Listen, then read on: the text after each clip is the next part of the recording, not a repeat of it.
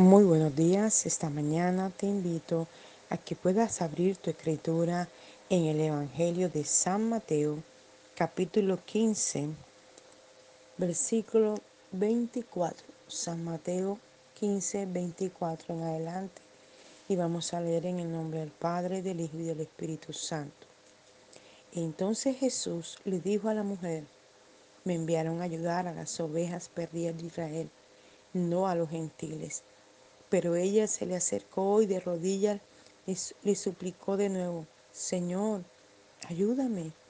No creo que esté correcto quitarle el pan a los hijos y echárselo a los perros. Sí, replicó ella, pero aún los perrillos comen las migajas que caen de la mesa. Tu fe es extraordinaria, le respondió Jesús. Conviértase en realidad tu deseo y su hija sanó en aquel mismo instante. Jesús regresó al lago de Galilea, subió a una colina y se sentó a sanar a los cojos, a los ciegos, a los mudos, a los mancos y muchos otros enfermos que la vasta multitud le llevaba. ¡Qué espectáculo! Los que hasta entonces no podían pronunciar ni una palabra hablaban emocionados. A los que le faltaba un brazo o una pierna, le salían nuevos brazos o piernas. Los cojos caminaban y saltaban, mientras que los ciegos maravillados contemplaban por primera vez el mundo. El gentío asombrado alababa al Dios de Israel. Tremendo esto.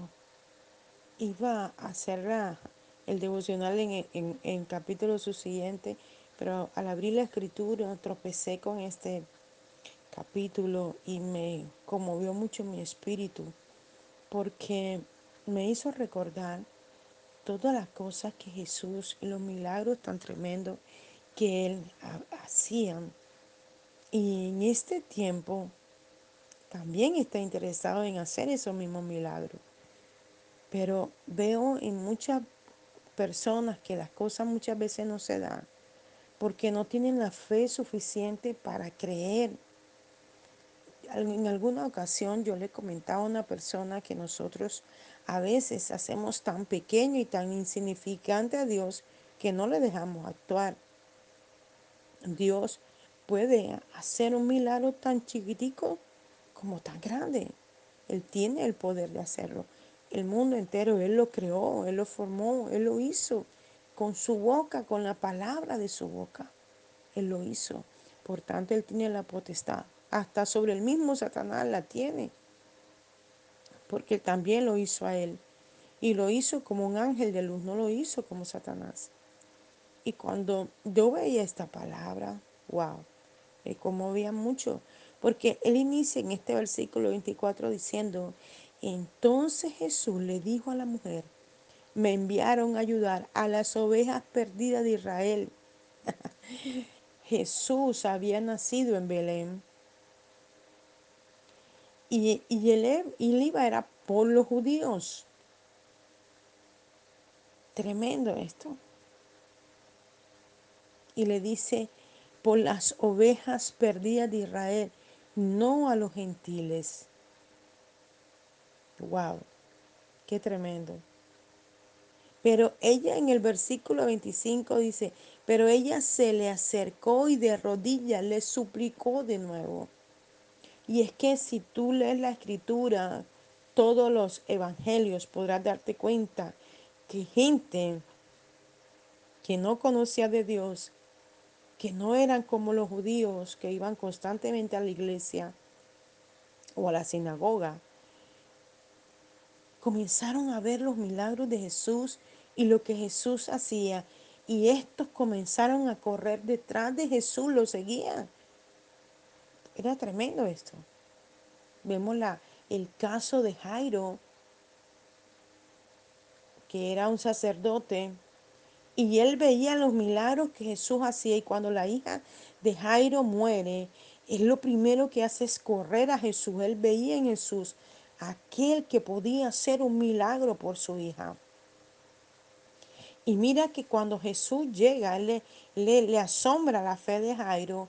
Y cuando llega a su casa, ve un montón de gente Y me, me hace pensar en lo que pasa en mi barrio. Cuando ocurre algo, la gente corre a mirar qué pasó, a chismosear. Y ahí estaba la multitud en la casa de Jairo. Y Jesús les ordenó salir.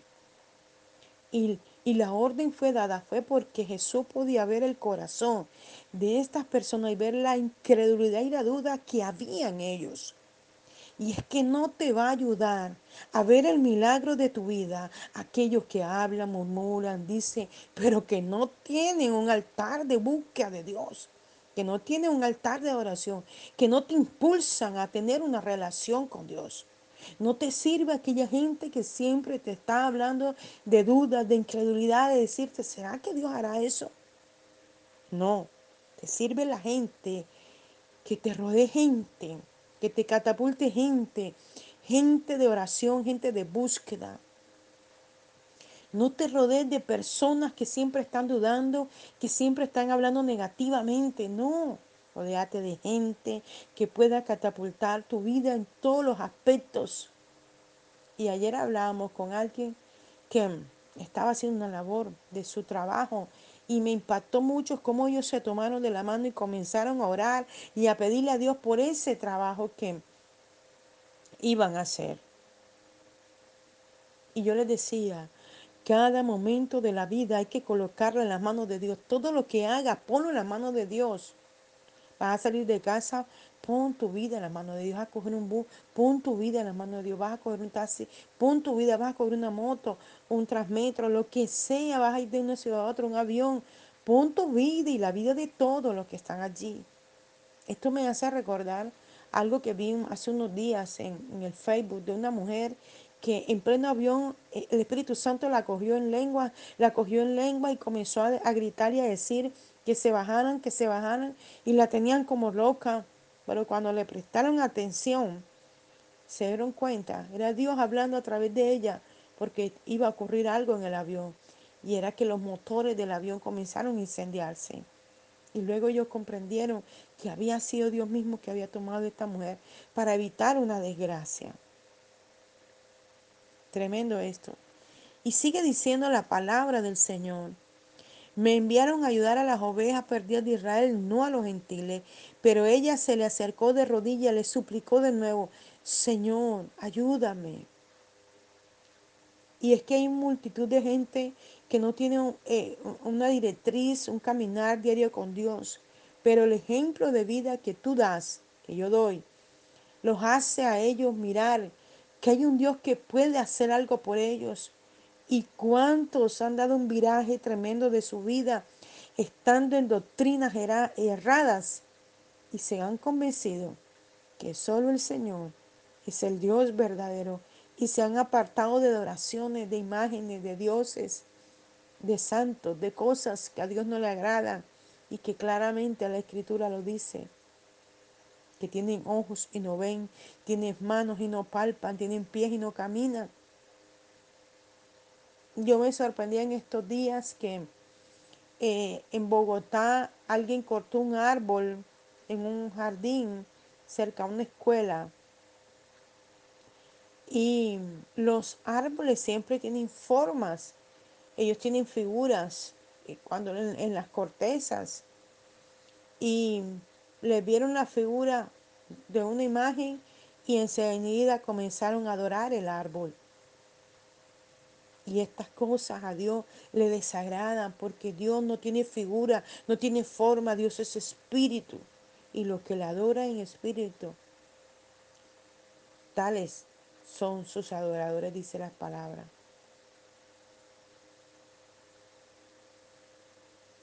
Nosotros tenemos que adorar en espíritu y en verdad al Señor.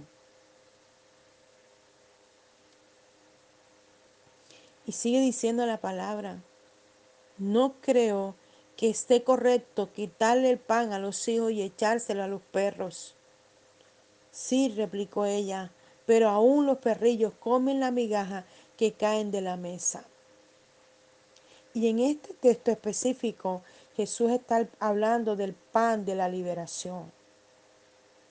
Jesús es el pan de vida y es el pan de liberación que nosotros necesitamos cada día liberarnos de cargas, de dificultades, de enfermedades, de problemas, de deuda, de circunstancias con los jefes, con los compañeros. No sé qué problemas puedas tener, qué circunstancias puedas estar viviendo, pero la mejor liberación de toda carga de tu vida y de la mía se llama Jesús. Cuando te levantas cada mañana y antes de salir a hacer cualquier cosa, tú le puedes decir, heme aquí, Señor, esta es mi vida. Libérame de toda cosa que me persigue, que me agobia, que me ahoga, que me atormenta. Este micrón, esta flurona, esta enfermedad que está molestando de nuevo, Señor, échala fuera de mi cuerpo, de mi vida, de mi casa, de mi hogar, de mi entorno, de mi familia, de mi cuadra, de mi barrio, de mi comunidad, de mi país. Cuando tú comienzas a tomar la autoridad, Dios te respalda. Ese es el pan de los hijos que Jesús tomó y que ahora es de los gentiles a través del sacrificio de la sangre que él hizo. Nosotros no somos judíos, somos gentiles. Y él entregó su vida también por nosotros. Esta mujer le mostró una fe impresionante a Jesús, porque le dijo, pero aún los perrillos comen las migajas que caen de la mesa. ¡Wow! y es sorprendente que alguien que no conocía, que era una serofinicia, que no conocía al Señor en la manera como lo conocían los judíos, pudo querer de ese pan, que aunque fueran una migaja, ella pudiera recibirlo, porque sabía que podía haber un milagro en su vida. Y Jesús le dijo, tu fe es extraordinaria. Conviértase en realidad tus deseos. ¿Qué necesitaba aquella mujer? Que Jesús pudo decirle esto. ¿Qué necesitas hoy? Que Jesús quiere entregarte. Pero que quieres que tu corazón sea rendido al Señor de una manera especial. Y su hija sanó en aquel mismo instante. Y mire lo que continúa. Jesús regresó al lago de Galilea, subió a una colina y se sentó. ¿A qué se sentó? Mira esto. A sanar a los cojos, a los ciegos, a los mudos, a los mancos y muchos otros enfermos que la vasta multitud le llevaba. Wow. Hmm. Jesús tenía el poder de sanar cualquier enfermedad, como se llamara. Si vivimos este presente, hoy te puedo decir, Jesús tiene el poder de sanar la carraspera de tu garganta, el dolor de tu garganta, la infección de tu garganta, el dolor de hueso, la, la, la, la, la fiebre, el dolor de cabeza, todo lo que este Omicron, Delta, Flurona o como le quieran seguir poniendo nombres y nombres y nombres, todo eso Jesús lo sanó en la cruz. Solo tenemos que creerlo. ¿Por qué lo primero que hacemos es correr al médico, correr a la clínica, asustarnos? No, no es tiempo de asustarnos, no es miedo, no es tiempo de tener miedo, no, es tiempo de pararnos en la fe y de creer lo que Cristo hizo en el Calvario. Así como sanó a los mancos, a los cojos, así como sanó a la multitud en este momento, también está sanando tu vida, la de tu familia, la de tu amigo, la de tu familiar, la de tu vecino. Toma la autoridad. Háblale.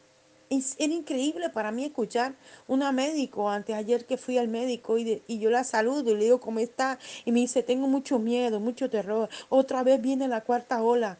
Le dije, usted, en su boca está el poder. Si usted lo declara que viene la cuarta ola, que se va a multiplicar, así va a ser. Pero si usted lo cree, que Cristo ya murió en la cruz y que venció todo virus y que usted tiene la autoridad para abrir su boca y en vez de declarar cosas negativas, declarar cosas positivas y declara que toda enfermedad retrocede por el poder de la sangre, el Señor lo hace. Y hizo un gesto como, hmm, como que no creía. Y yo le decía a Dios, ¿qué tipo de Dios tiene esta mujer? Es cierto, tenemos que cumplir con todos los protocolos, usar el tapaboca, lávese las manos. Pero lo más importante de todo es que su fe se mantenga arriba, creyendo en lo que el Señor ya hizo en la cruz. No se deje atemorizar por la enfermedad. No, tome la autoridad y háblele. Unja con aceite a su familia. Preséntesela a Dios. Unja con aceite su casa. Únjalo y declare que toda enfermedad se va en el nombre de Jesús. Sigue diciendo la palabra del Señor. Qué espectáculo. Los que hasta entonces no podían pronunciar ni una palabra, hablaban emocionados. A los que le faltaba un brazo o una pierna, le salían nuevos brazos o piernas. Mira este nivel de fe. ¿Acaso tú has visto salir una pierna donde no la hay? ¿Has visto salir un brazo donde no lo hay? Hmm. Este es el nivel de fe que Jesús quiere que alcancemos y que muchas veces no alcanzamos porque ni siquiera tenemos la fe para lograr que un dolor de cabeza se vaya de nosotros. Y es que no hemos alcanzado esto no porque el Señor no nos lo haya entregado, porque nosotros mismos con nuestra incredulidad no lo permitimos. Por eso debemos pararnos firmes en la oración, en el escudriñar de la palabra, el vivenciar lo que Cristo hizo. Perdón, si Cristo pudo colocar un brazo donde no lo había, poner un ojo donde no lo había, poner una oreja donde no lo había, ¿no podrás tú hacerlo? La Biblia dice cosas mayores que la que Cristo hizo, nosotros haremos, aleluya. Y si Cristo pudo poner un brazo, nosotros podemos orar en su nombre y clamar por esos milagros creativos para que Dios lo haga en cada vida. ¿Cuántas personas han estado en la orilla de la muerte con este Delta, con este COVID? ¿Cuántas personas en el año 20, en el año 21 y clamábamos y clamábamos y ordenábamos y enviamos la palabra y vimos milagros de sanidad portentosos en muchos hermanos lejanos y cercanos? ¿Cómo se levantaron de la misma muerte? Cómo la afectación que no podían respirar, que la saturación se les había bajado, comenzaron a llegar a la normalidad. Porque hubo un pueblo que creyó, porque hubo un pueblo que clamó. Y murieron, sí, murieron muchos, pero estuvo dentro de la voluntad de Dios llevárselo porque ya era el tiempo del Señor toda aflicción en tu corazón, sácala, échala fuera, dile que no tiene poder sobre tu vida. La palabra de Dios dice que Satanás vino a matar, a robar y a destruir, pero Cristo vino a dar vida y vida en abundancia. Y es la vida que Cristo esta mañana te está ofreciendo, que la tomes para ti, para los tuyos, para tu casa y para tu familia y para todo el que lo necesite. Bendito sea su nombre. Y sigue diciendo, los cojos caminaban y saltaban, mientras que los ciegos maravillados contemplaban por primera vez el mundo. El gentío asombrado alababa al Dios de Israel. Gloria al Señor. Dios quiere hacer milagros. ¿Qué milagro necesitas esta mañana? ¿Qué milagro necesito tu hija, tu hijo, tu padre, tu hermano, tu sobrino, tu tío, tu abuela, el lejano, el cercano? ¿Cuál es el milagro que necesita? Dios está interesado en darlo. Solo tienes que dejar que esa fe tan pequeñita se haga grande, se catapulte, te impulse a lograr lo que necesitas porque tu mente se cierra a no creer que puede haber el milagro. Abre esa mente para que crea en el milagro poderoso que Jesús tiene para ti. ¿Cuál es tu circunstancia? ¿Cuál es tu problema? ¿Qué es lo que necesita? Dios está dispuesto para dártelo. Solo abre esa mente. Deja que la sangre de Cristo barra todo lo que está allí dando vuelta y revoloteando y pueda llenar esa fe de esa mente de mucha fe a través de la palabra. Y hayan los milagros que necesita como los que hizo Jesús. Que esta mañana la palabra de Dios pueda alimentar tu espíritu de una manera sobrenatural y llenarte en el nombre de Jesús. Que el Todopoderoso te bendiga rica y abundantemente. Te habló el apóstol Jenny Rentería desde el altar de Mensajeros de la Cruz de Cristo, Barranquilla, Colombia. Un abrazo fuerte en la distancia.